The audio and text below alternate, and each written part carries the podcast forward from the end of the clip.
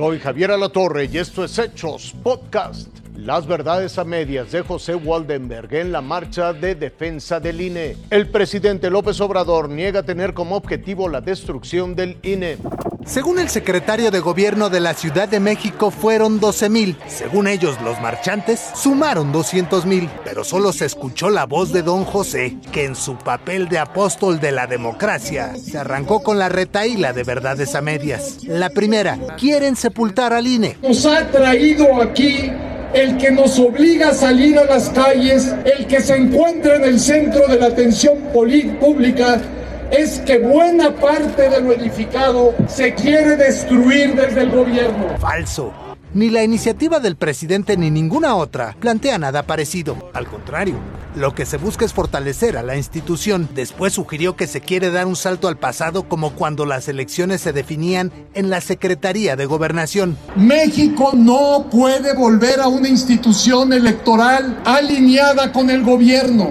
Incapaz incapaz de garantizar la necesaria imparcialidad de todo el proceso electoral. México no puede ni debe trasladar el padrón electoral a otra institución porque el INE ha cumplido con creces en la elaboración de un listado confiable Falso también. Es más, no se haga don José. Nadie mejor que usted sabe que las elecciones se hacen con la lista nominal de electores y no con el padrón electoral, que dicho sea de paso lo venden hasta en Tepito. Woldenberg también alertó sobre la presencia de un tufo autoritario. México no merece una reforma constitucional en materia electoral impulsada por una sola voluntad, por más relevante que sea.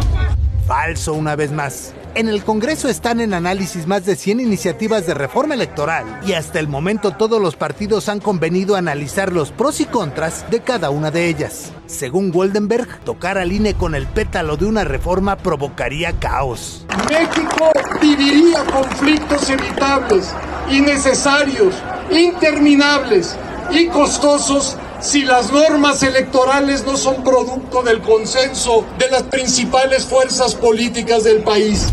Falso una vez más. Lo que se requiere es que los partidos políticos saquen las manos del INE. Luego de las últimas ocho reformas electorales en el país, los partidos han convertido a la presidencia del INE en un puesto político y al resto del Consejo en un refugio de cuotas y cuates. Quizá don José se emocionó, tal vez consideró que ya no era importante, pero evitó hablar del altísimo costo de las elecciones, de la conveniencia del voto digital, de los miles de millones de pesos que reciben de dinero público los partidos. Tampoco dijo ni pío de las prebendas que disfruta la burocracia dorada de un instituto, que su única razón de ser es organizar los procesos electorales, recopilar la sumatoria de votos que cuentan los ciudadanos y comunicar los resultados. Daniel Sanjeado, Fuerza Informativa Azteca.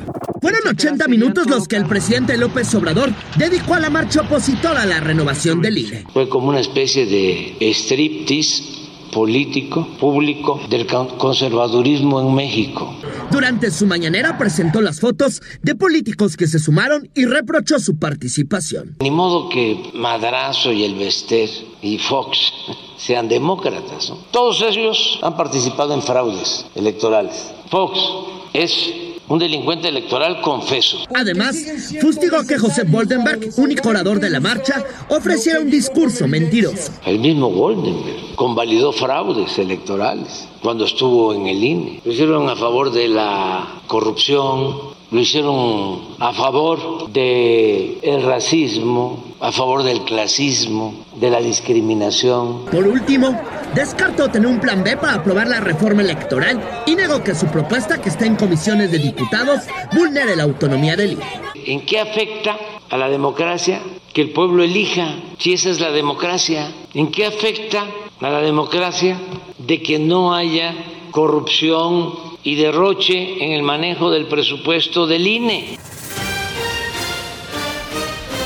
Hasta aquí la noticia, lo invitamos a seguir pendiente de los hechos.